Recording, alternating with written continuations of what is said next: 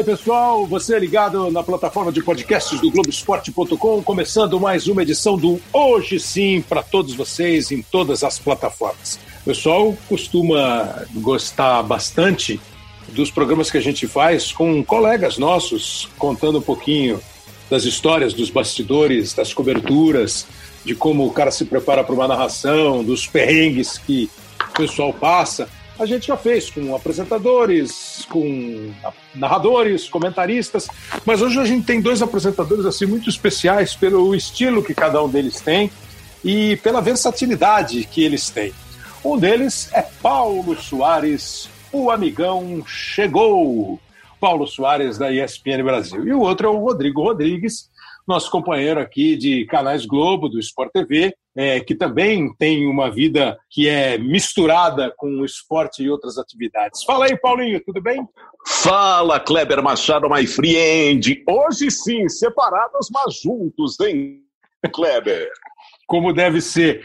E Rodrigo Rodrigues, na ponte aérea, pelas estradas do mundo, tocando o seu baixo e apresentando os seus programas. Fala aí, Rodrigão. Alô, alô, Kleber Machado. A informação na Globo. Fala, amigão. Fala, RR. Bom, você vai notar como nós estamos absolutamente juntos, porém separados, que de vez em quando vai dar esse, esse espaço, esse pequeno espaço, um bom e velho delay que faz parte é, do elenco de todas as emissoras. Né? O delay, ele está estrelando Paulo Soares, Antero Greco, Rodrigo Rodrigues e Jorge Delay. O delay está em todas. É, me fala uma coisa, o Paulinho começou a vida dele como narrador. Você imaginava virar apresentador, Paulo? É, Kleber, eu comecei em 78, com 15 anos, narrando na Rádio Clube Ararense. Eu nem imaginava chegar no Rádio São Paulo. Depois de cinco anos, consegui chegar, uh, entrando pela Rádio Gazeta, né? E jamais imaginei trabalhar com tantas feras como trabalhei durante esses 42 anos de carreira. E, de repente, virei apresentador. Agora, você sabe, Kleber, que lá em, na metade dos anos 80, quando eu fui para a Record, para a Rádio Record do Paulo Machado de Carvalho, eu fazia o bloco de esportes do Jornal da Record.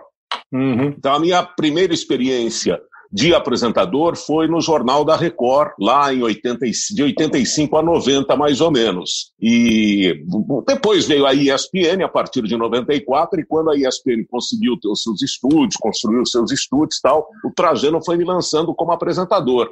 Era uma coisa que eu não imaginava, não. Eu, para mim, era sempre a narração era correr atrás da bola.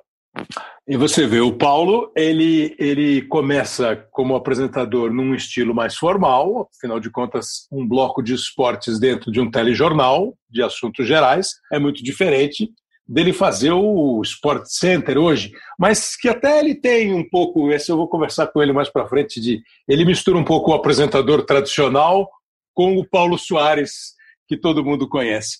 E o Rodrigo Rodrigues, é, você tem. Como é que foi tua, essa tua ligação com o esporte? Você começa. O Rodrigo tem uma banda, que também vamos falar mais para frente, chamada Soundtrack, faz shows. Outro dia se apresentou no Domingão do Faustão, é, toca basicamente trilhas é, de filmes, filmes de cinema, né? É, e ele mete uma, ja, uma, uma, jaqueta do McFly que é um espetáculo. Ele parece o. Ele é a cara do McFly. Ô, ô, Rodrigão, você começou com esporte por acaso? Você pensou em trabalhar com esporte? Porque você fez também o Vitrine, você fez programa na Gazeta Musical. Você é mais músico ou esporte? Eu, eu sou ilusionista, Kleber. Eu finjo que faço várias coisas e sigo enganando as pessoas. Mas eu eu comecei, a, a, minha ligação inicial com o esporte era a tentativa ainda de ser jogador. Eu tive essa fase até os 15, 16 anos, eu tentei, fiz peneira para o Flamengo, treinei no São Cristóvão, Alfredo Sampaio, que é presidente do Sindicato dos Jogadores do Rio até hoje, foi meu técnico. Aí eu vi que não ia dar em nada, investi mais na guitarra, e aos 20 anos, sem o menor planejamento, virei apresentador da Rede Vida. Eu estudava artes, eu desenhava e tocava. E aí, o que foi acidental acabou virando a minha profissão. Eu troquei o curso de arte para jornalismo e enveredei na apresentação de programas de entretenimento, de variedades, até que o Trajano, em 2011, achou que eu podia apresentar o bate-bola e aí comecei no esporte e não saí mais. Parece que eu faço esporte desde sempre, mas ano que vem faz 10 anos só que eu trabalho com futebol na TV. Você vê que eles têm em comum é, o Trajano, José Trajano, grande jornalista, que foi muito tempo diretor da ESPN, além de é, profissional de vários veículos, o Trajano é que foi buscá-los como apresentador. Hoje, Rodrigo, você continua com a banda, mas você se vê mais como um profissional de televisão, como um apresentador de televisão? Kleber, eu costumo dizer que o trabalho na TV é o, é o macho alfa assim, da minha vida profissional. É, a prioridade é o trabalho em TV, é onde eu tenho o contrato, eu tenho que cumprir os compromissos e tal. Nas brechas, eu toco com a banda. Num choque de datas, a TV vence. A não ser que eu consiga uma liberação especial, porque a galera da Globo é super compreensiva. Por exemplo, é, nesse período, não é o ideal que a gente viaje, né? Mas como uhum. eu tinha uma live da banda que era solidária, a chefia do esporte me liberou para vir para São Paulo, participar e estou voltando amanhã para o Rio de Janeiro. Então, assim, eu tento conciliar as coisas, mas quem manda na agenda mesmo é a TV. Esse, esse amanhã do Rodrigo, você use a sua imaginação, porque, é, evidentemente, você vai ouvir isso quando você quiser. Ô, Paulo, é, você é, foi um bom narrador de rádio, muito bom narrador de rádio. Se eu fosse montar uma equipe de rádio, eu escolheria o Paulo Soares como um dos meus narradores. E nas conversas que a gente tem, de vez em quando você reclama de você mesmo narrando televisão. Você desencanou com a narração ou você continua uh, jogando nas duas posições? é, bom, primeiro para dizer que eu também tentei no esporte, mas o meu, o meu negócio foi no handball, viu? Eu joguei muito futebol, futebol de salão, mas o meu forte foi o handball. E é uma alegria estar aqui ao lado desse artista dos palcos, do vídeo, do rádio, da literatura, desse gourmet Rodrigo Rodrigues. O... que é uma figura sensacional. É, olha, é, a minha escola, a minha formação, né, Kleber, é toda de rádio. Então, eu estou aí com 42 anos de carreira e mais ou menos uns 35 anos uh, narrando no rádio, né? E eu acho que a, a e, e, realmente há uma diferença muito grande entre você fazer uma narração no rádio e uma narração na televisão. Eu acho que eu sempre uh, tive algum problema de identificação, porque você faz um jogo no rádio, na mesma semana você faz um jogo na televisão, a linguagem é muito diferente apesar de eu achar que todos que saíram do rádio e foram para a televisão carregaram uma energia, uma cintura, um reflexo para a transmissão muito grande. Todos que saíram do rádio migraram para a televisão. Eu me lembro uma vez conversando com o Jota Júnior, o Jotinha, ele falou: Paulo, quando eu, sa eu saí do rádio, eu decidi, não faço mais rádio, vou fazer televisão. Aconteceu a mesma coisa com o Luiz Roberto saiu do rádio e foi ser narrador de televisão.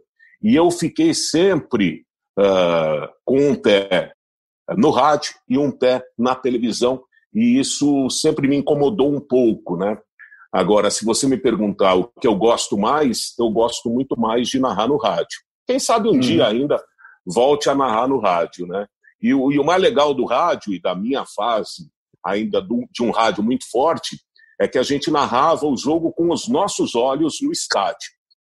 É. Hoje a gente uh, narra pela televisão praticamente uh, todos os jogos, a maioria deles, 95% deles, uh, pelos olhos de outros, né? do diretor de TV, dos câmeras, dentro de um estúdio de televisão. E isso é uma coisa que não faz parte da, da minha escola, do meu início. Eu sou narrador de estádio. Né? É, diferente de uma geração nova, que, que, que é muito grande, né? Que, é, que desenvolveu a técnica da narração de estúdio. Isso que o Paulo falou é muito interessante, e nessa de bastidores, que você que acompanha o podcast gosta, é, muita gente pergunta, né? É, colegas jornalistas e o público, ah, é a mesma coisa fazer o jogo no estúdio, fazer o jogo no estádio? Não, não é a mesma coisa. Você desenvolve uma capacidade de tentar, do estúdio, passar o ambiente que você tem no estádio, graças à experiência que o profissional adquire, graças ao som ambiente que chega em bom volume no seu ouvido, é, mas o clima de estádio, isso que ele falou de você narrar o jogo pelos seus olhos. Na televisão, você nunca narra o jogo só pelos seus olhos, né? mesmo que você esteja no estádio. Você tem que usar os seus olhos e os olhos dos câmeras, dos diretores de TV, porque eles vão mostrar algumas imagens que escapam dos seus olhos. O narrador, com os seus dois olhos, ele tem que se preocupar com uma série de coisas, inclusive com o jogo. E o câmera, o diretor de TV, o produtor executivo, eles estão o tempo todo procurando imagens, o tempo todo eles estão procurando alguma coisa para ilustrar aquela transmissão. Que seja um torcedor é, roendo unha, é, o treinador chutando um copo d'água, o cara que sai do jogo e fica bravo no banco de reservas. Então, na televisão, obrigatoriamente, você tem mais olhos para mostrar um jogo de futebol. O rádio e até hoje o rádio é, perdeu, é, perdeu não, ganhou muita concorrência. E eu tenho a impressão, Paulo, que narrar no rádio é, do estúdio é muito mais difícil para você manter aquele ritmo, para você manter aquele pique. Eu acho que é muito mais difícil com a limitação da imagem, mesmo você podendo ter esses detalhes outros que você não tem no estádio. Sem dúvida, isso tudo é, aconteceu de uma forma natural e que era muito evidente, né, Kleber? Porque é, eu acho que a partir dos anos 90, final dos anos 90, começo dos anos 2000, é, que a gente passa a ter alguma dificuldade, dificuldades maiores com a economia, o rádio viajava para todos os lugares e ele passou a enfrentar dificuldades, né? Então, a gente já sentia naquele momento, não só o rádio, mas a televisão também, e pelo volume de, de transmissão, e hoje a gente tem um volume muito grande né, de eventos esportivos, é impossível você ir para todos os lugares, estar em todos os lugares, estar em loco. Não há como. É uma coisa que não acontece em um país, em nenhum país do mundo, né? Então, é, é, é uma coisa que vinha já se anunciando há muitos anos, e, mas eu acho que ainda é um privilégio para quem pode, no rádio, ir para o estádio, porque uma, a narração de rádio no estúdio, realmente, ela especialmente perde muito, é bem diferente da narração de televisão, né?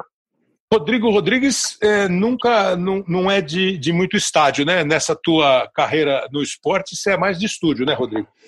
É, Kleber, eu brinco que em quase 10 anos de esporte, eu conto em uma mão aqui as vezes que eu fui a estádio a trabalho.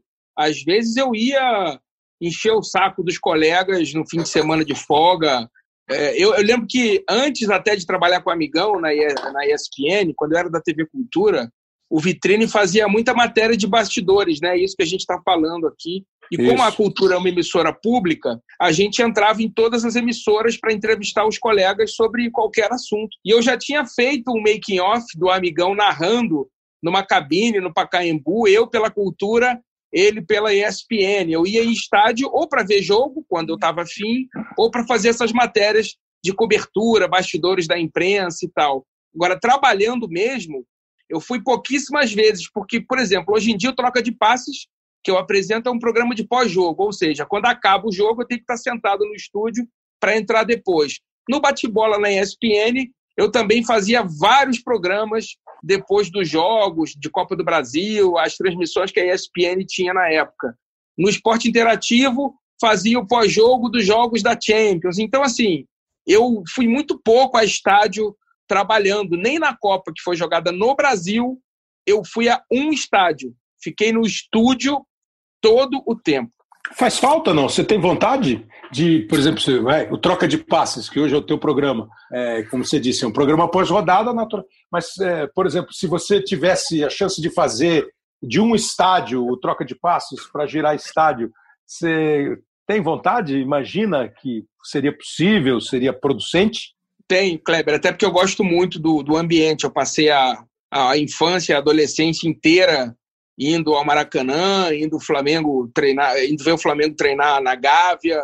adoro o estádio em si. Sempre que eu viajo para a Europa para escrever esses guias aí que o, que o Paulinho comentou, eu visito estádios. É, fui no de Berlim até pouco tempo atrás, fiquei encantado. Eu adoro o ambiente, assim, e fui ficando muito amigo dos jogadores. Eu acho que, que é sempre bom você sentir o cheiro da grama ali e poder ver de perto certas coisas acontecendo para tirar aquela inhaca de ar-condicionado de estúdio. Né? Este multimídia, Rodrigo Rodrigues, que talvez só seja comparado uh, com o Arnaldo Antunes, de tão multimídia, é, que ele falou. Ele tem a banda, a Soundtrack, ele apresenta programas, hoje ele é o titular do, do Troca de Passes, é, e tem essa ainda, guias de Londres, guias de Paris, e o mais legal é que ele vai às cidades para escrever o guia. Esse é que é o bacana do negócio. E o Paulo Soares faz o guia de Araras. Né? O Paulo Soares só fica em Araras. Eu nunca vi coisa igual. Onde você está, Paulinho? Em Araras. Na Paris brasileira. Você não... é, é impressionante. Paulinho, vamos. Aquela pizza hoje à noite? Estou em Araras, my friend. ô, ô, Paulinho, como é que você definiria o estilo de Rodrigo Rodrigues, apresentador? Ah, é sensacional, né? É um cara eclético, articulado, inteligente, uh, de muita cultura, tem uma facilidade uh, absurda né, para desenvolver e conversar sobre qualquer tema. E, e, assim foi durante muito tempo, né, fazendo o pontapé inicial com o Trajano lá na ESPN, né, depois também fazendo o bate-bola, agora no troca de passe. Enfim, aonde ele está ele está muito bem, né? Porque são caras diferentes, né? Então é muito gostoso, é sempre um prazer ver o Rodrigo Rodrigues. E eu acho que ele conseguiu também levar um estilo uh, bem legal, uh, o estilo dele, né? A personalidade dele para o troca de passes, que, que dá uma, um contexto diferente, mais leve. Eu acho que eu acho que isso também está tá sendo muito bom para não só para ele como também para o Sport TV, né? E o Rodrigo Rodrigues, como é que ele definiria o estilo do apresentador Rodrigo Rodrigues? Ô, ô Kleber, eu, eu confesso que quando o Trajano me chamou para a ESPN, eu fiquei meio grilado. Falei, o que, que o Trajano quer comigo, cara? Porque, como eu comentei, eu já tinha feito uma entrevista com o amigão no estádio, eu já tinha ido à ESPN dezenas de vezes, fazendo diversas matérias para o Vitrine. Ah, making off do Loucos por Futebol, é, bastidores da cobertura olímpica da, de Pequim. Eu já tinha entrevistado o Trajano várias vezes. E aí, quando eu recebo o telefonema, eu tinha acabado de ir com a banda no pontapé inicial, que eventualmente, uma vez por semana, recebia música ao vivo. Aí eu fui com a banda no pontapé, toquei. Na semana seguinte, toco o telefone, era o Trajano me chamando para conversar. E quando ele me faz a proposta de assumir o bate-bola, porque na época o Edu Elias estava indo para MTV, antes de ir para a Fox, teve o pit stop lá, eu falei, Trajano, por que eu?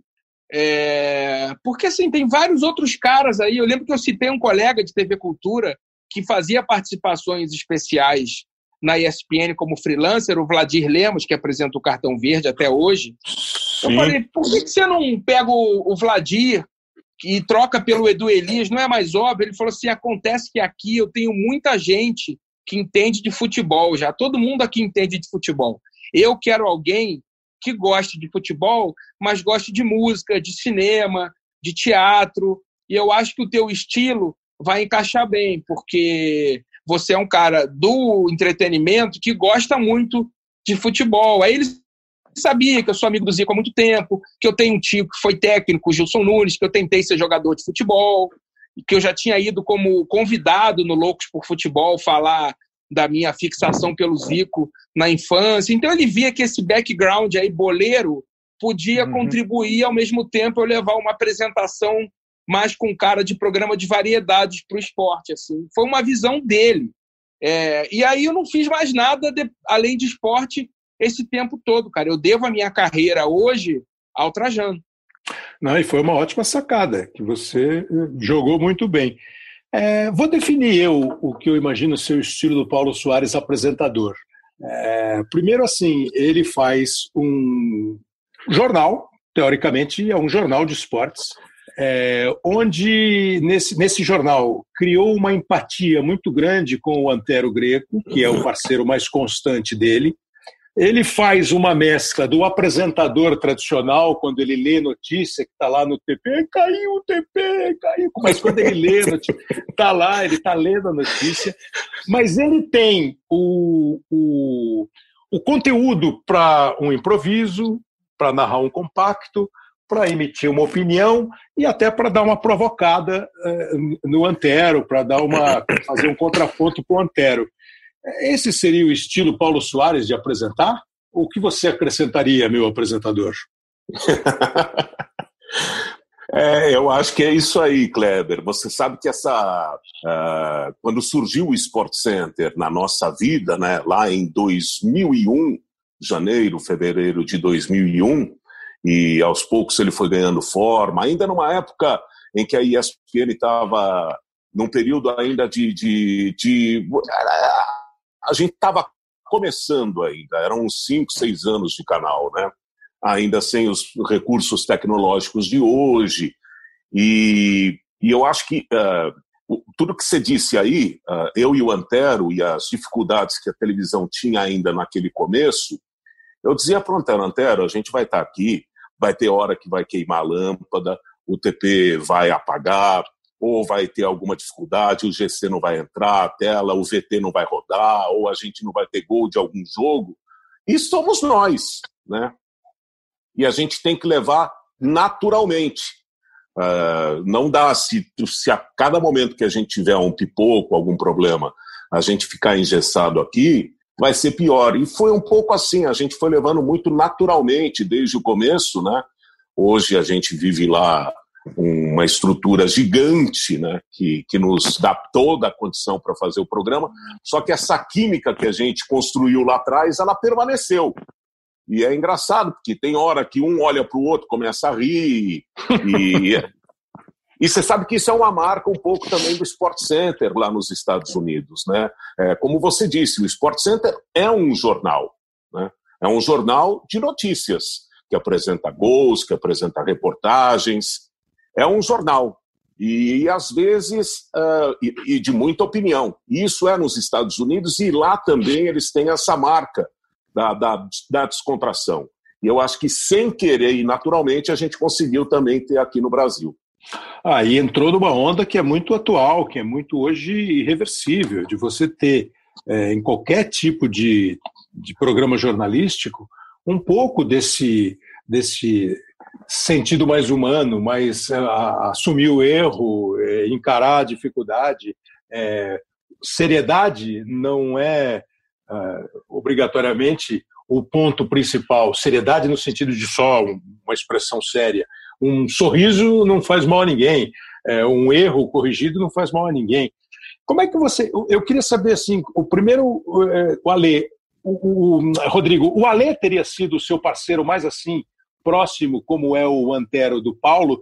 Acho que sem esse tempo é, de entrosamento, o Ale Oliveira, ou você já é um cara que joga em, em mais times, que é, tem mais companheiros de trabalho, porque acho que está bem o teu negócio, é muito movimentar os caras que estão com você, que eu acho delicioso para quem apresenta. A arte de movimentar os participantes do programa sem ficar é, calado, podendo também emitir um pitacozinho que vai dar o, o, o papo para o próximo.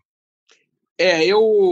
O Alê, sem dúvida, marcou muito, porque a gente fez o bate-bola na ESPN praticamente quatro anos, todo dia, né? E depois mais um ano de, de placa no, no esporte interativo. quando eu cheguei na ESPN, o amigão deve lembrar, o Ale comentava futsal e era reserva Isso. dos comentaristas titulares da casa. Inclusive, o Ale era técnico de faculdade, é, disputava esses torneios universitários aí, e a torcida adversária ficava gritando para provocar ele. Ê, ê, ê, reserva do PVC, ê, ê, ê, reserva do PVC. e aí um dia é, eu cheguei, por exemplo, eu estreiei no bate-bola com Bertozzi e Flávio Gomes. É, no primeiro dia que eu apresentei. E ele não tinha uma dupla fixa. Aí um dia, depois, sei lá, um ou dois meses fazendo bate-bola, eu fiz com Calçade e Alê. E achei que ali tinha uma química boa, porque o Calçade é o professor da USP, o cara que fez mil cursos, e um intelectual do futebol, e o Alê era um cara boleiragem, que era técnico da molecada, que tinha sido jogador profissional de futebol, que o Alê foi. O Alê jogou com o Fernando Diniz, com o Zé Elias, com o Juninho Paulista no futsal Joga profissional. É, e aí eu falei, pô, essa química é boa, porque dá um tempero pro programa. Aí eu pedi pro Trajano para, se fosse possível, deixar essa dupla mais fixa. É claro que um dia o Calçado comentava o campeonato espanhol, não estava no bate-bola. O Ale ia comentar o campeonato holandês, não estava. Mas ali meio que fixou uma dupla. E aí o entrosamento com o Ale foi, foi muito rápido, porque o Ale gosta da bagunça. Eu, por vir do entretenimento, também às vezes acho legal dar uma soltada. E eu conversava muito sobre isso com o Wenzel, o alemão tchau, tchau, da ESPN. Gerd tem uma frase, é, exatamente. Ele tem uma frase que eu acho maravilhosa para definir bem o espírito da coisa ele diz que até na sigla ESPN o entretenimento está na frente do esporte, né? Que é Entertainment Programming é, Network, Sports Network. Então, eu tinha isso na cabeça. O Ale ajudava nessa história. Mas eu faço programa, Kleber. Assim, com qualquer um eu gosto de rodar também. É, a gente já fez o Seleção juntos quando eu estava cobrindo o RISEC. É. Eu acho muito legal porque muda um pouco, né? Você começa a entender os comentaristas e sabe já o que tirar de cada um, como é que é o estilo de cada um, onde cada um rende mais no teu feeling, né? Na, na tua sensação. Assim, eu gosto muito de rodar. É, eu também, eu, assim, eu acho que é legal assim, você ter um fixo num tipo de programa como esse, você tem um fixo e os outros é, num rodízio. Acho que é o jeito mais, mais interessante de você fazer. Fala de novo a sigla ESPN é Sports, é, não, é Entertainment Sports Programming Network, ESPN. Ah. Então, na sigla, entretenimento está na frente. É, very well. É. Olha aqui, ó, como é que vocês são nos bastidores dos programas que vocês apresentam? Agora, pensando no é, Troca de Passes, que tem um estilo, uma ideia de programa muito definida, é, e nem estou falando agora nesse período, obviamente, de, de pandemia, porque agora não tem jogo. Mas o, qual é o, o carro-chefe do, do, do, troca de passes?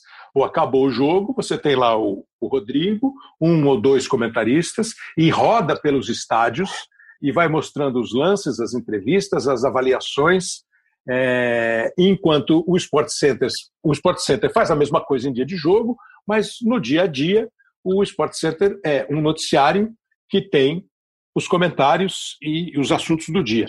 Vocês têm interferência na produção, palpitam, vocês gostam de, pô, e se a gente fizesse assim, mexesse no espelho?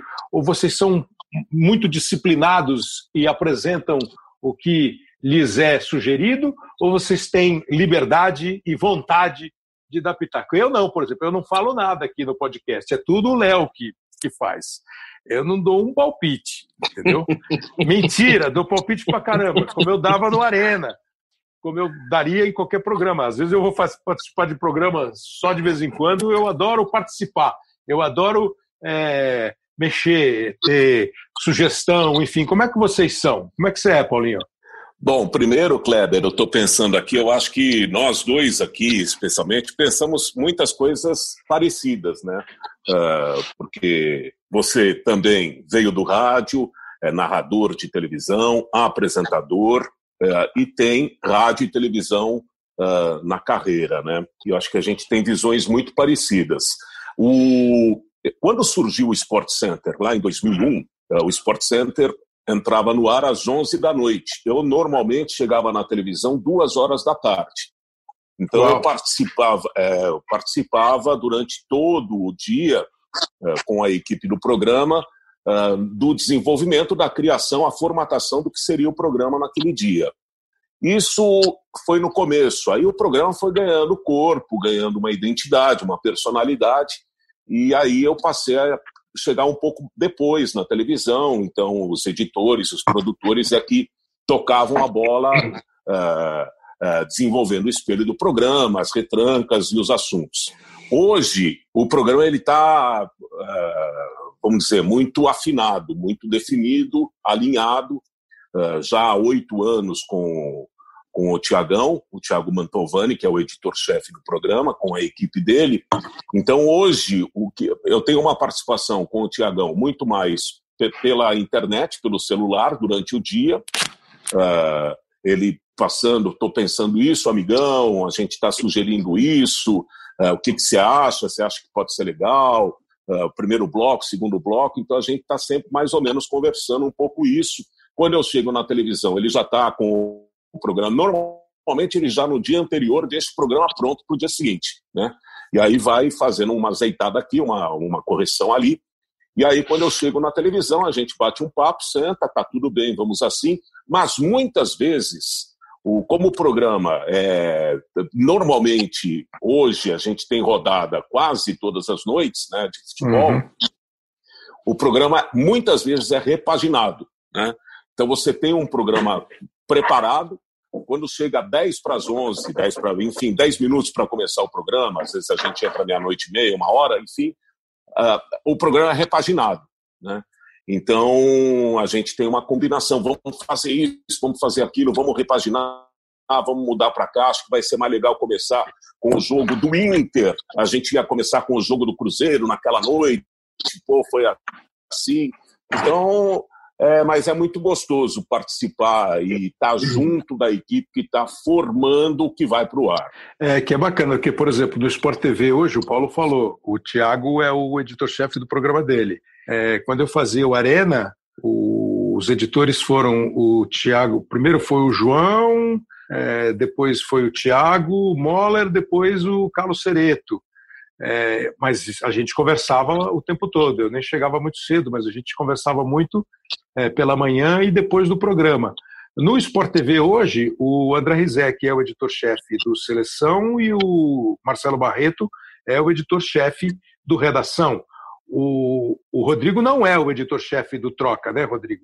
Mas você tem também esse, essa abertura de diálogo com quem está fechando o programa?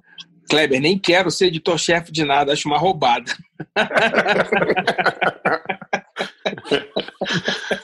o, o, o, amigão é muito mais disciplinado que eu. Aliás, a gente só se encontrava na ESPN porque eu saía do bate-bola da tarde, antigamente eram dois, né, duas edições, como o SPTV 1 e 2.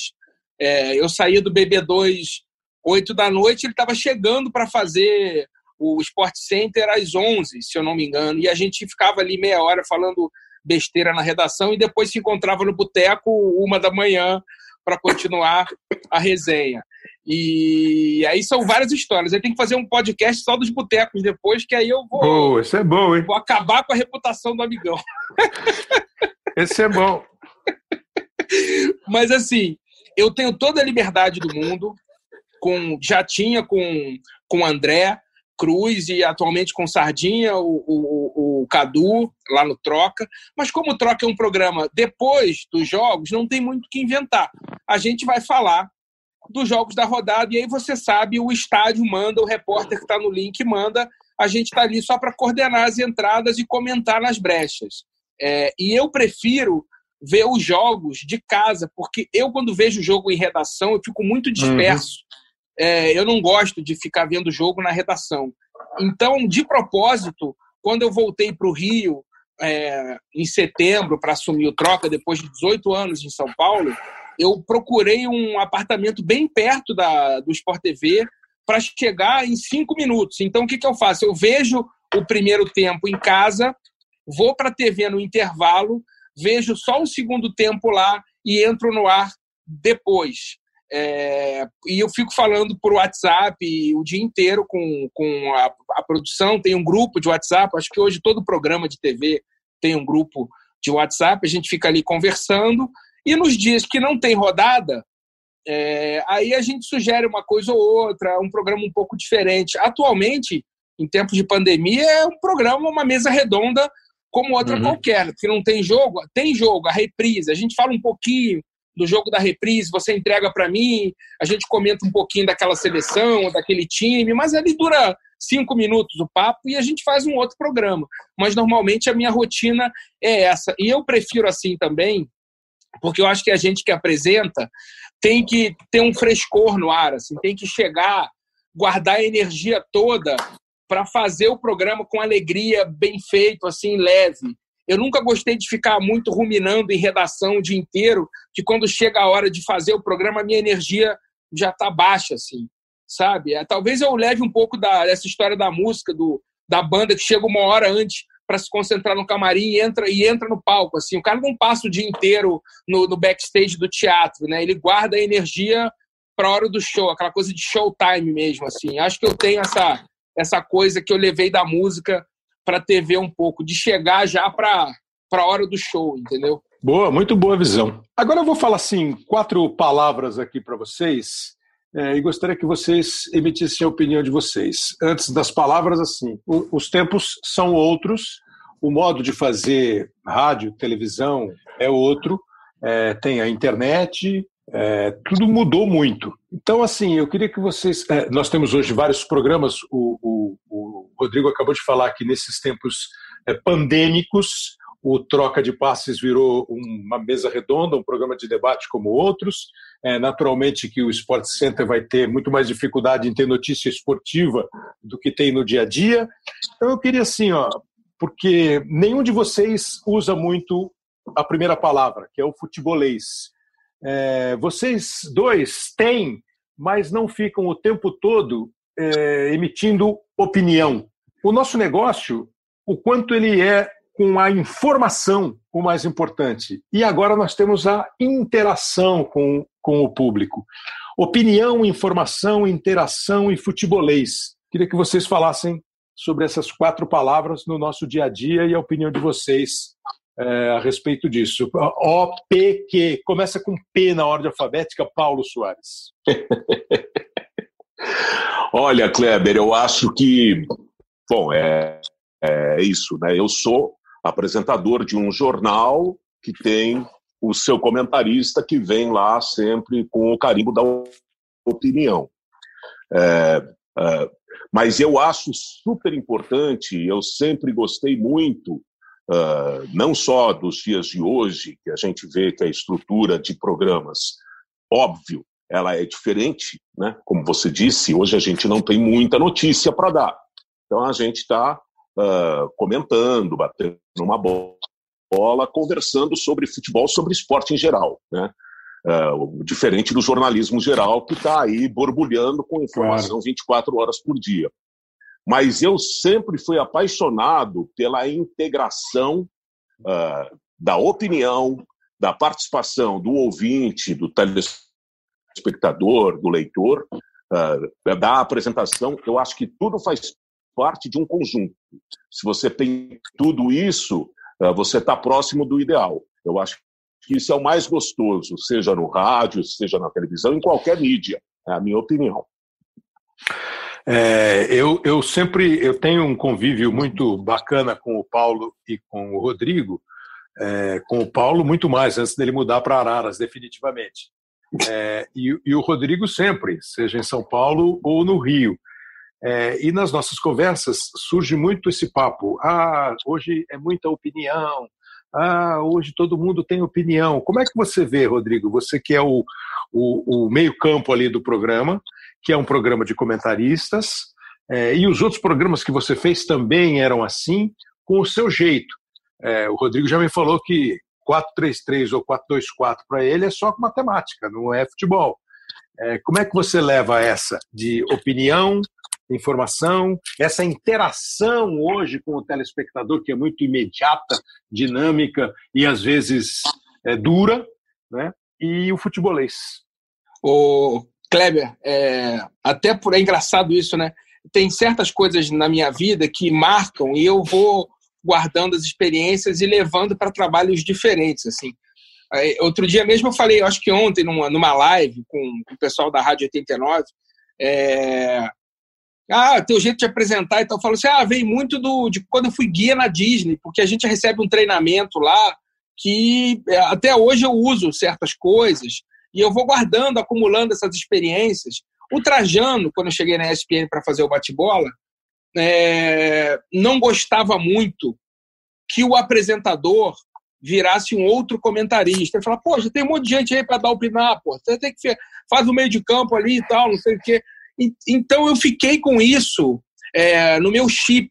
Eu opino, eu me coloco pouco no ar. Às vezes eu faço uma pergunta com, com uma opinião assim sutil, embutida, mas é difícil eu pegar a palavra para dar uma opinião, a não ser que seja uma coisa assim muito fora da curva. E eu acho que isso uhum. também tem a ver com o fato de, no Vitrine, durante oito anos que eu trabalhei lá, tinha um quadro de entrevistas e eu era um entrevistador.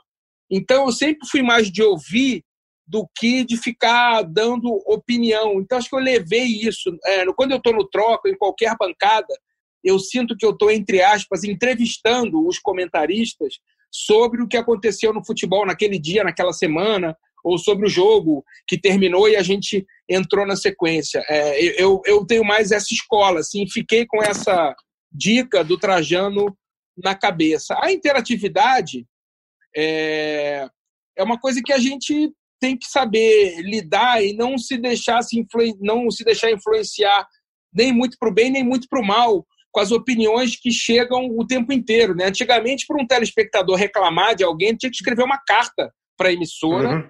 entendeu? E aquilo não chegava nunca em você. Hoje o cara te xinga em, em real time o tempo inteiro. Então, assim, às vezes pode ser até nocivo. No troca, eu nem tenho muito tempo de ficar olhando hashtag de Twitter e comentário, porque um repórter chama de lá, o, você me chama do estádio, da, da cabine, e aí eu tenho que ouvir o ponto eletrônico e ver o que o comentarista está falando. Não sobra muito tempo. Na ESPN era uma regra. Tinha um negócio lá chamado mural, que o Paulinho lembra, antes de, de Twitter bombar, Instagram e WhatsApp, não sei o quê, que a gente tinha que ler os comentários é, sobre o programa no site ali, nas entradas e saídas de bloco, geralmente, e não tinha ninguém filtrando. Vinham todos os impropérios é, possíveis e imagináveis.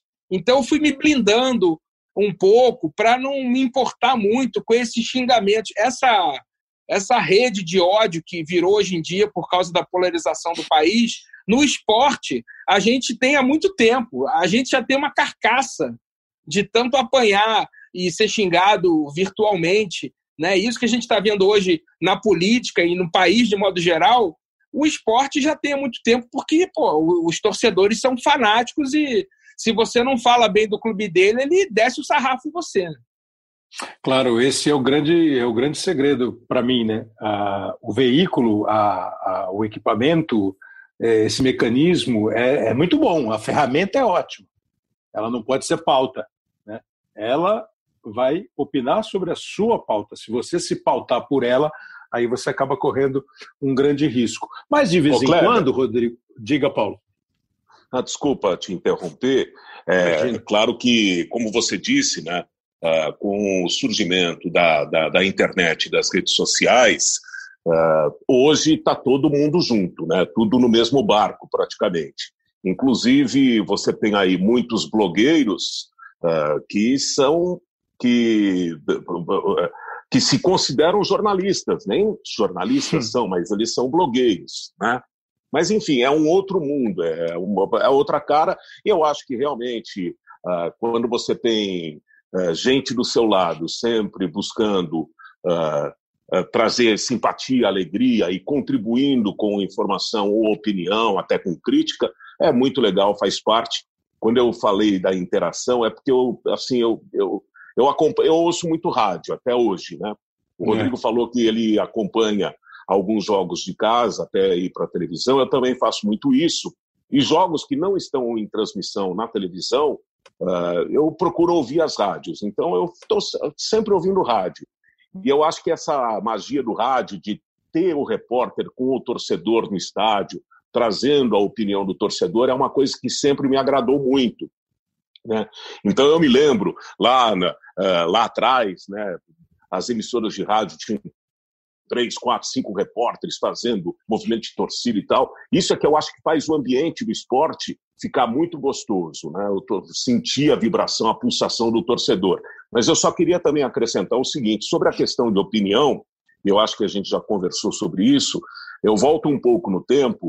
Uh, claro que os veículos de comunicação uh, estavam em número menor, não havia essa quantidade de esporte que a gente acompanha hoje, que é muito legal. E aqui eu tiro o meu chapéu, chapéu também, porque eu, eu acho que todos nós estamos cumprindo muito bem a cobertura diária desse volume de eventos esportivos, mesmo em off-tube, eu acho que está todo mundo muito bem no ar. Mas lá atrás eu ficava sempre na expectativa, Kleber, de ver, por exemplo, a mesa redonda da TV Gazeta. Então, ela, você tinha poucos programas de opinião, né, de é. debate. Então, você passava a semana inteira esperando o domingo à noite para ver a mesa redonda da TV Gazeta de São Paulo. Hoje, você tem uh, nos canais esportivos uh, praticamente o quê? 48 horas, 72 horas de programas esportivos debatendo os assuntos do dia. Né? Então, eu acho que isso deixou, deixou um pouquinho aquela, aquela ansiedade de você esperar o programa chegar. Isso tirou um pouquinho do que eu tinha, por exemplo, que esperava uma semana para ver o pessoal comentando. Você tem toda a razão. E, e vem muito de, primeiro, né? Você ter hoje tantos canais. É, são, se eu não errar a conta aqui, quatro, seis, sete, é, oito, nove, dez. Só na, na, na grade de, de, operadoras. São dez canais que, assim, as quatro, os quatro da ESPN, os três do Sport TV, os dois da Fox, a Band Esportes. Hoje o esporte interativo não está mais é, com um canal, mas faz as transmissões na TNT, na Space, é, no Space. Então, você tem é, 10 canais que se dedicam 24 horas por dia ao esporte. É, então, você tem uma, uma, um volume de opinião muito maior. E o mundo, o país, ficou mais opinativo. Na medida que você tem tantos programas que oferecem opiniões, é natural, com esta ferramenta de interação imediata, que quem está assistindo também se sinta no direito, e tem o direito, de opinar, é, de debater, mesmo à distância, por rede, por texto, com quem está falando. É meio natural. É, além do que, né? Você o Paulo pegou, o Rodrigo provavelmente não. Estava é, conversando outro dia na Rádio Globo. É, você ia no estádio, num treino de futebol, e você conversava com o elenco inteiro que estava ali treinando. Hoje você não tem mais essa facilidade, você não tem mais esse acesso. Então tudo mudou e cada, cada caminho foi sendo escolhido pelos veículos de comunicação, pelos clubes, pelas assessorias de imprensa, para você oferecer o produto. É, ao mesmo tempo que você tem mais é, modalidades, que você tem mais canais, que você tem mais horas, você ao mesmo tempo tem menos acesso aos caras que são a notícia. É, não sei se vocês pensam diferente. Acho que é muito mais difícil hoje você dar um furo, você achar, você conversar no particular com o jogador. É muito mais difícil. O, o Kleber, eu, eu peguei. Eu lembro do dia da transição, cara. É muito louco isso, porque eu comecei em TV na Rede Vida em 95. É, eventualmente fazia uma matéria outra de futebol, entrevistei o Zagallo, por exemplo, Renato Gaúcho, o Zico na época, era um talk show assim da Rede Vida. E aí eu lembro de, por exemplo, entrevistar o Renato nas Laranjeiras quando ele era técnico e ainda pegar um pouco desse ambiente de você é. entrevistar o um jogador suado ali depois do treino. Você escolhia quem, se o cara quisesse Isso. falar, falava. Se o cara não quisesse, ele ia embora. Mas aí, quando eu mudei para São Paulo em 2001, ano que o Paulinho começou no Sport Center, eu fui fazer uma matéria para o Vitrine sobre futebolês, esse termo que você usou aí, do linguajar falado pelos jogadores de futebol. E a gente queria para a matéria jogadores que falavam de um jeito diferente na época. Ricardinho, Leonardo, Kaká, que estava surgindo, jogadores com um discurso assim um pouco mais elaborado do que aquele ah o time jogou bem o grupo está unido e tudo mais que o futebolês para a gente na matéria era isso os jargões né os clichês uhum. do futebol e aí eu cheguei no treino do do Corinthians que na época ainda treinava no Parque São Jorge para entrevistar o Ricardinho aí veio o assessor de imprensa e falou assim não mas hoje quem vai falar é o Otacílio eu falei, não, mas o Otacílio para essa minha matéria não, não é interessante, eu preciso do Ricardinho. Ah, o Ricardinho não dá, porque se você fizer sozinho com o Ricardinho, os caras que estão aqui, os setoristas do dia a dia, vão achar ruim. Então não dá para fazer. E aí eu vi que tinha um backdrop, né, um, um cartaz ali, um, um banner com os patrocinadores, já tinham dado uma organizada nas coletivas pós-treino que eu não sabia que existia. Então aquilo me chocou, porque eu cheguei lá para fazer uma matéria e vi que não conseguiria fazer do jeito antigo, porque tinha mudado todo o esquema. Estou falando aí de abril de 2001, ou seja, há mais ou menos uns 20 anos ficou isso aí, mudou a comunicação no futebol. E aí, se todo mundo entrevista o mesmo cara todo dia, uhum. fica difícil dar um furo, né? Claro, você vai ter um debate e, e, a mesma declaração, aquela entrevista lá de 20, 30 minutos, sendo cada trecho escolhido. É exatamente por isso que você pergunta para o goleiro, que foi escalado para a entrevista, se o centroavante vai fazer falta ao time. E o goleiro naturalmente responde: não, o centroavante é um grande jogador, mas o nosso elenco é muito competente, todas as pessoas, todos os jogadores estão prontos para o jogo e quem vai entrar no lugar dele certamente vai dar conta do recado. Pô, ele vai falar o quê? Pô, de verdade, nós perdemos o centroavante, estamos ferrados. No máximo que a gente vai fazer é fazer empatar 0 a 0 porque o centroavante que vai entrar não joga nada. Nenhuma chance, né? Nenhuma chance disso acontecer. É... Agora, eh, Rodrigo, é... você falou que é, faz mais o papel do cara que pega a bola e toca, é Rodrigo Dois Toques. O Geraldo Blota, que o Paulinho lembra, o Geraldo Blota chamava o Badeco, o Badeco, grande volante do América do Rio e da Portuguesa de Desportes, Badeco, é, era o, o, o, Geraldo fala assim, o Badeco é Badeco Dois Toques. Ele pega na bola, ele domina e passa, domina e passa, não tem mais de dois toques. O Rodrigo Dois Toques, de vez em quando, tem saia justa. Eu queria uma de cada um, por exemplo. Assim, assim, o que, que você sente? Porque eu já tive fazendo programa, ou no meu dia a dia, ou numa conversa com alguém, dá aquela escurecida, sabe quando sobe um, um choque que vem do, vem do estômago para a cabeça e dá um choque, você fica meio os olhos escurecidos, a visão escurecida, e você tem que enfrentar a parada. É, você talvez tenha sentido alguma coisa assim recentemente, quando o presidente do Vasco é, deu entrevista para vocês e ele cobrou, ah, vocês estão sem máscara tal. E eu não sei se o Paulo já teve alguma coisa. Fora aquele, volta aqui, Paulinho, Paulinho, onde você vai, Paulinho? Volta aqui, Paulinho! Ai, como era grande! E o Paulinho não voltou. Então eu quero saber de você e depois para onde o Paulinho foi aquele dia. Rapaz, o reza a lenda que o Juca foi buscar o Paulinho no carro lá fora na ESPN e ele falou: não volto, não volto. Daqui é pro bar. Mas vai, você. Ô, Kleber, é... é isso, né, que você falou. Eu tento manter a fleuma como discípulo de Nelson Mota e Rony Fon, eu tento manter a elegância. Entendeu? De praticar o jornalismo cordial brasileiro, porque é aquela história, né?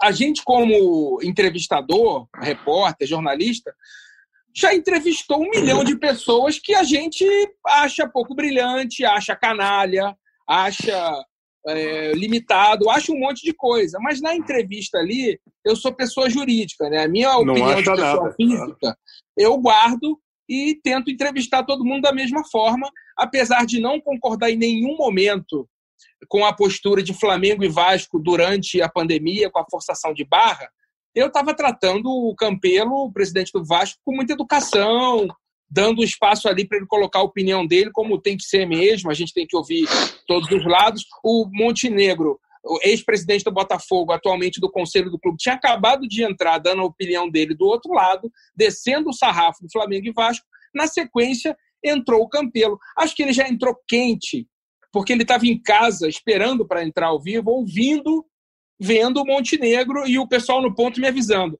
Rapaz, você tem que ver a cara do Campelo enquanto o Montenegro fala. Então eu já sabia que o Campelo ia entrar bufando. E aí eu uhum. já recebi com panos quentes, fiz a introdução e começamos lá. Ele falou muito tempo sem ninguém perguntar nada sobre o que ele achava daquilo tudo. E aí, cara, tava indo tudo normalmente. Lá pelas tantas, quando eu ia terminar a participação dele, fazer uma última pergunta, ele talvez se sentindo acuado ou, ou quis desabafar, eu não sei. Veio com essa história de ah, vocês não estão de máscara no estúdio. Aí eu falei, campeão, ninguém está de máscara em estúdio nenhum, não é protocolo. Não tem ninguém de máscara na NBC, na CNN, na NHK, na BBC. Quem está no estúdio apresentando está sem máscara. As pessoas todas aqui dentro estão de máscara, os repórteres na rua estão de máscara, o povo na redação está de máscara. Aí ele ficou insistindo naquilo, falando ao mesmo tempo, meio que para dar uma desestabilizada, mas não colou muito, porque era, um, era uma conversa surreal. Aí eu tive que falar para ele: quem devia estar tá de máscara era você ontem em Brasília, naquela foto patética lá, com todo mundo. E com o médico do lado ainda, o médico do Flamengo ali, que no CT usa máscara, mas quando sai do CT não usa, tá tudo ao contrário. Entendeu? Aí ficou aquele clima e eu tive que encerrar a entrevista. É aquela história, eu tento manter a fleuma. Mas aí, se aperta o calo, a gente sobe o tom junto também, né? Porque ninguém tem é. sangue de barato. Aquela história do índio. Eu não vou atacar o teu forte, mas se você vier atacar minha aldeia, eu vou te atacar em dobro. Flecha, flecha de você. Ei, Paulinho! Como diria o Lobão, esporte é saúde, só raquetada. O, o, o, Paulo passa, o Paulo passa menos. Acho que essa aí do, do, do Trajano, que nem precisa Kleber. ficar explicando de novo, né? Não, não, mas, mas é, a, que mais, a que mais marcou, assim, né? Você sabe que, talvez até pelo meu tamanho, é, a saia é justa mesmo, viu? Então, eu já tive, eu acho que umas 500 milhões de saias justas, né?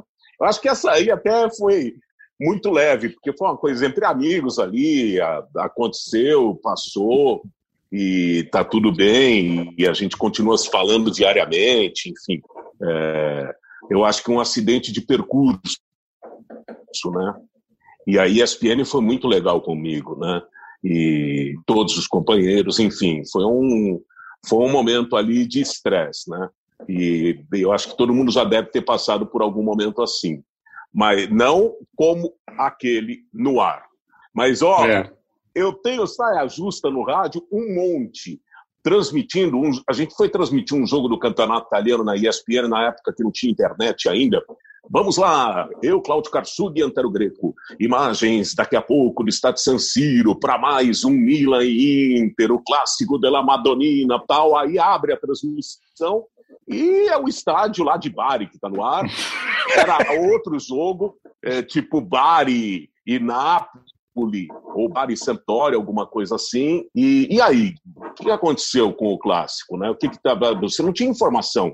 Então, esse é o, é, eu acho que essa é a saia justa maior. Eu fui narrar um jogo do São Paulo, pela Record, do Paulo Machado de Carvalho, do Osmar Santos, você se lembra, lá no final dos anos 80, na Vila Capanema, eu não lembro, acho que não era Paraná ainda, era, acho que Colorado, Pinheiros. O antenor lateral direito de São Paulo batia forte na bola. E teve uma falta na intermediária, para o gol à esquerda, eu sozinho. Osmar Santos estava narrando um jogo no Pacaembu, eu estava fazendo um posto para ele. Aí tinha uma diferença de horário, o Osmar passou para mim. Na hora que o Antenor bateu na bola, eu falei, nossa, gol. E eu, morrendo de medo da torcida, estava sozinho, me abaixei pra, e gritei o gol lá embaixo. Quando eu voltei para o campo, a bola está rolando. E eu fiquei lá depois no giro de placar, aqui, São Paulo 1x0, Osmar. São Paulo 1x0. E a torcida começou, pô, você tá louco? Como 1x0? Eu falei, não, e o gol do Antenor? O cara falou, não, mas o cara estou na lua. Eu nem tinha visto um tanto medo de apanhar, porque eu morria de medo de apanhar. Fui narrar Aí... um jogo da portuguesa. Fui narrar um jogo da portuguesa em Catanduva, portuguesa e catanduvense, com o Roberto Carmona. O Carmona fazendo meta no gol da esquerda e o gol da portuguesa saiu aqui à direita. E eu bati o olho num texto é, de comercial para dar ali, era curtinho o texto, tinta é coral, tal. Na hora que eu olho, escanteio para português, a bola está dentro da rede. Eu não vi nada do gol. Fiquei ali enrolando uns três minutos e tal, pedindo, e não tinha operador na cabine, desesperado. Aí consegui descobrir quem tinha feito o gol. Toninho, não sei se você lembra dele, o meia-direita. Mas é, assim? eu acho que essas, é, é, essa saia justa que eu acho que é a mais legal de todas. Essas são boas. Que, que, Kleber. O que, que houve aí, fulano? Gol dos homens. essa, essa é bonita, né? Fiore Gilhote e Roberto Silva, o olho vivo. O que, que houve aí, olho vivo? O que, que houve, olho vivo? Gol dos homens. É fogo, é fogo, é fogo, é gol! Gol! Vocês ouviram a do Maciel? Você ouviu do Maciel, né? Maciel. Foi o jogo da. Do Figueirense. Da Chapecoense? Não, não, Corinthians. Né? Figueirense. Corinthians e Figueirense. Aí tá lá o Maciça, na Transamérica. Transa... Transamérica, melhor do futebol. Aqui, Corinthians, Transamérica, equipe de Déder, Luiz, o Daís do Mato, Juarez. Queria que você mandasse um abraço para Paulo Soares, ele é seu fã, muito seu fã o Juarez no estúdio e o, e o, e o Maciel no estádio. Ele é muito seu fã, é porque ele. E o, o, o Juarez entrou e falou assim: um abraço. Não, China, ele quer que você fale mais para ele, porque isso, porque aquilo. O China era corintiano, né? E o China falou assim, na televisão, ele falou assim: ô, ô Maciel, acho que teve um acidente aí, hein? Aí o Maciel, fez: não, China, tá tudo normal aqui a bola está no meio do campo, tá todo mundo quieto. Aí o Carmona, doce Carmona, entrou e falou assim: foi gol do Figueirense, Maciel. Ele fez.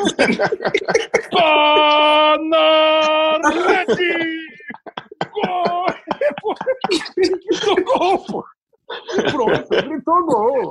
Isso aí tem, tem, tem por aí, tem no YouTube. Depois o Léo vai botar. Coitado do Maciel, que sacanagem. Grande maciça. Cleiton Farias mandando um salve para o Juarez Soares. Ele é seu fã, viu, China? Muito obrigado. E aqui, e o jogo, China? 2 a 0 agora estão mais severo, né? Parece que houve um acidente aí, né, Marcelo? Opa! Peraí. O jogo tá, tá. Não, tá parado, a bola ali no círculo central. Foi gol do Figueira, Macista. Pô, na rede! Tá na rede! Do Figueira! Agora, sabe o que, que eu me lembro quando você conta dessas saias justas, Paulo Soares? Eu fico imaginando você se contraindo, olhando para baixo e dizendo: que foi? Que foi? Que foi, Antero? Antero, estou intervalo, Antero. Falei assim, eu não. Que foi? Que foi? Vê qual, qual das duas é pior, Paulinho. Ouve aí, Paulinho. O São Paulo também está perto, de acordo com o atacante argentino Milton Caralho, de... vai ser difícil, né? Bom, mas você não precisava encher a boca também para falar, né, o nome dele, pô. Agora é, se vira. Se Milton vira. Caralho, tem 26. Ainda repete. Se, se vira. Se vira. Não, você falou com entusiasmo. Ele defende o Tijuana do México. Ele é um. Vai. Eu acho que tem que mudar, eu sugiro. Não, não adianta. Se ele vier não adianta mais nada. Não, você, você falou com convicção. Eu já deixo aqui como sugestão que é. São Paulo proponha a mudança para Milton K. Que tal? Melhor Milton K do que eu não sei. Acho que não vai dar certo isso. O Tijuana é possível. quer dinheiro para liberar o atacante e o São Paulo liberar negocia. Quem? O atacante. O, atacante. O rapaz. É. O, o caralho moço. jogou no Rosário Central, no New England Revolution dos Estados Unidos, Rangers de Talca do Chile, Pescara da Itália, Arsenal de Sarandi, Vélez Sarsfield, Dourados do México e o Tijuana. E a média de gols dele não é muito alta não, viu? Não. Vale lembrar que a janela para transferências de jogadores de fora do Brasil se encerra nesta terça. Fala você não, agora, eu falo. É engraçado. E o São Paulo eu... também busca um meia. Ai, o que, que o São Paulo vai fazer com a gente? Calma. Eu tô calmo. Não, peraí. Vocês estão rindo aí. Não. Ué, mas como é que. Ah, você fala só. É notícia. A maior goleada do dia ficou por conta da China, que enfiou no botão nada mais, nada menos do que 12 a 0. Tipo, a China está em terceiro lugar no grupo C com 10 pontos. Que foi? Já a seleção do botão, ela. Tá- ai, ai. Tentar dar aqui a notícia. Que foi? Que foi? Eu fiquei até tonto, cara. Quanto foi o jogo? 12 a 0. Acabou com o vamos pro intervalo. Fui.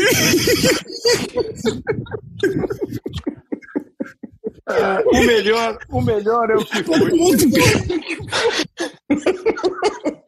Acho que os caras fazem o texto de propósito, né, Paulinho? Ai, ai. É, mas como é que você vai dar a notícia do Milton?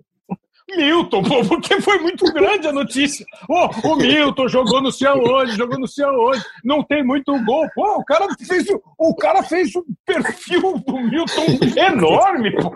Pô, Ai, Não, mas era você- camarada. Se É, você eu vai dar uma notícia, você vai dar uma notícia do. Tomaso, do Tomaso Lionel- mafioso. Não, não, Lionel Messi. Você vai tratar o Messi que é Messi ou você vai tratar só de Lionel? O São Paulo está interessado na contratação do Lionel. Que Lionel? O Messi. É, mas você, Agora, mas você Lionel Rich.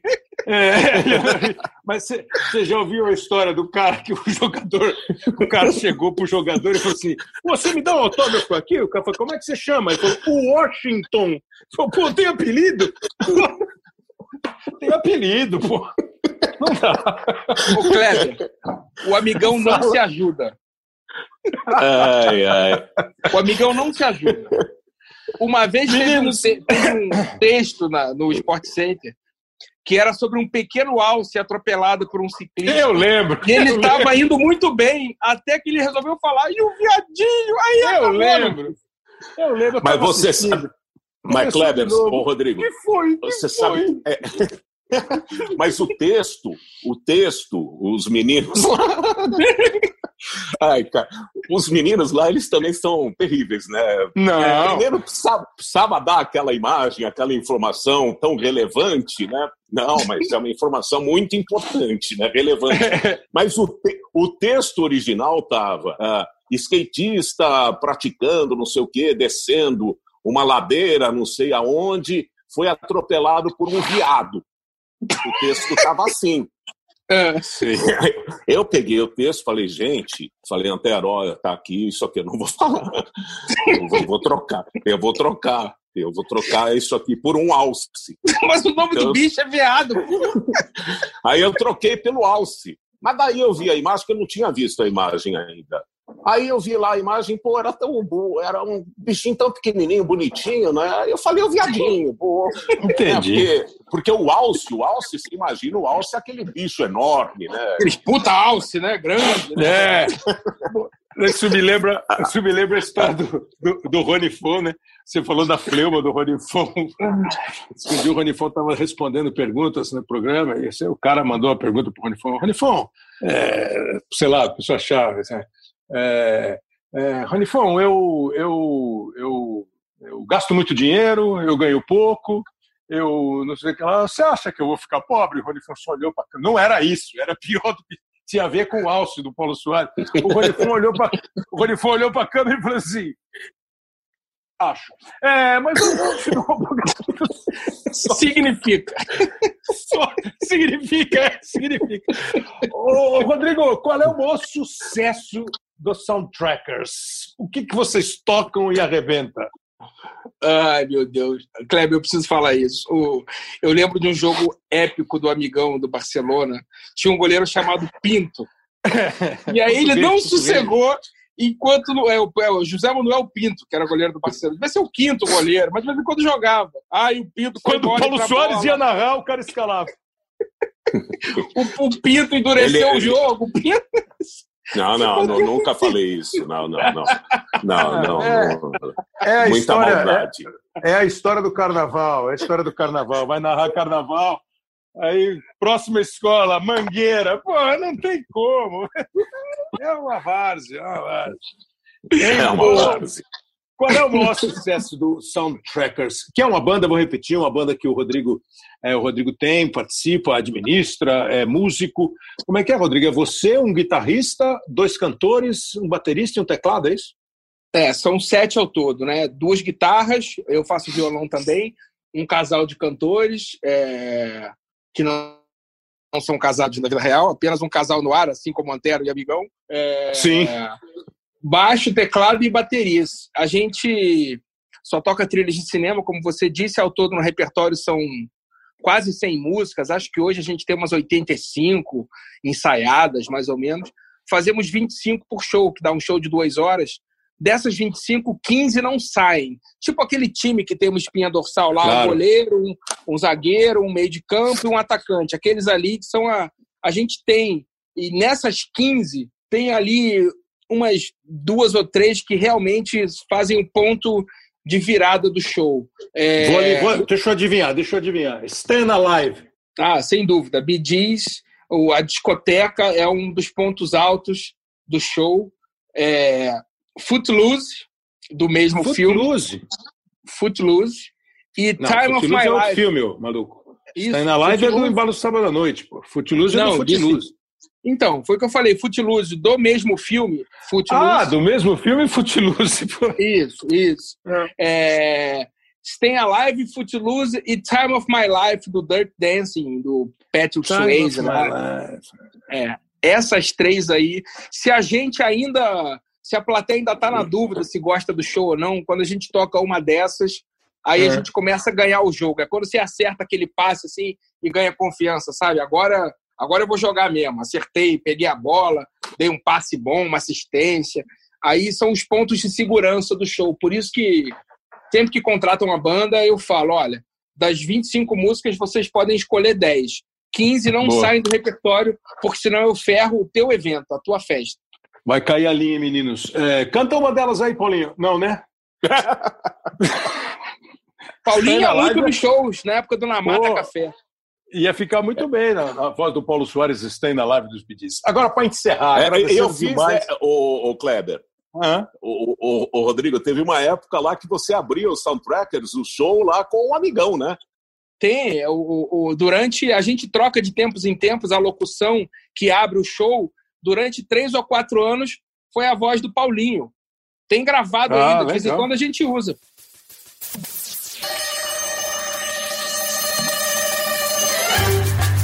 Atenção Soundtrackers. Sua missão, caso decida aceitá-la, é tocar ao vivo músicas que fizeram sucesso em filmes campeões de bilheteria ao longo dos tempos. O grupo está reunido e cada integrante devidamente disfarçado. Essa mensagem se autodestruirá em 5 segundos.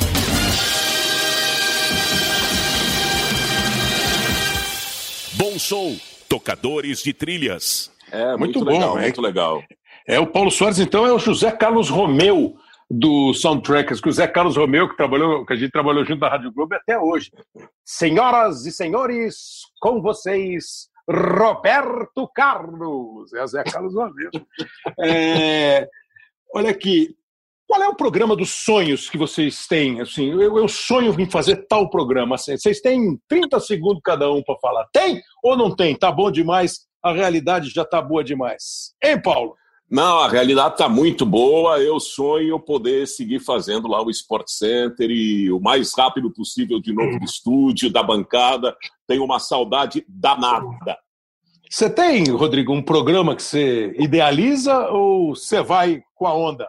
Não, é, eu vou com a onda, quem faz plano é bandido, como diria o filósofo, mas eu gostaria de fazer um talk show é, com banda, com entrevistado, e tenho gostado muito desse Bial durante a pandemia, acho até que melhorou o programa, só ele, o cara, sem aquilo tudo ali, estou gostando muito. Eu acho que, como a Marília Gabriela me falou numa entrevista, o filé mignon do jornalismo é conversar com as pessoas. Então, isso está num horizonte, assim, mas não é nada muito definido. Vamos deixar rolar e ver o que acontece.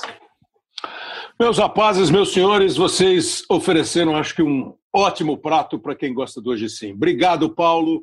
Obrigado, Rodrigo. Até a próxima. Quando quiserem, é só dizer: "Bom, vamos fazer, vamos fazer mais um Hoje Sim. A gente faz, tá bom? Maravilha. O problema é E se, se de repente o Bonner falar não quero mais fazer, quem sabe eu vou lá fazer o jornal no final, certo? E, e- e- e eu e o Rodrigo Rodrigues, a gente se identifica muito é, pela, pela, pelo refrigerante, pela Coca-Cola, que sempre foi o nosso grande parceiro nas noites, certo? RR Kleber, obrigado pelo convite. Um abração para o Léo Bianchi, fiquem bem e que a gente possa participar de outros programas como esse. Tchau, Obrigado, até. Paulo. Obrigado, Rodrigo. Obrigado, Paulo Soares. O amigão foi embora e o Rodrigo Rodrigues também. Se você deu boas risadas, valeu. Fala pra gente. Se você gostou do conteúdo, do papo, a mesma coisa. Se alguma alguma conversa não te agradou, também você é muito bem-vindo, sempre na hashtag Hoje Sim. A gente faz aqui o programa para você interagir, participar, opinar, é, sugerir. O Hoje Sim que tem a produção e a edição do Leonardo Bianchi, a coordenação do Rafael Barros e do André Amaral, que você pode ouvir sempre no globesport.com.br podcast, o nosso Hoje Sim, toda semana, além de um grande elenco de podcasts, um grande grupo de podcasts à sua disposição. Também no Spotify, no Pocket Casts, no Google Podcasts, no Apple Podcasts, sempre ligado. Ouvimos hoje o Rodrigo Rodrigues, nosso companheiro aqui dos canais Globo, apresentador do Troca de Passes. E obrigado pela, para a ESPN, obrigado à ESPN que deixou o Paulo Soares, apresentador e narrador do canal, participar aqui com a gente do podcast. Muito obrigado a todos, até a semana que vem. Grande abraço, cuide-se.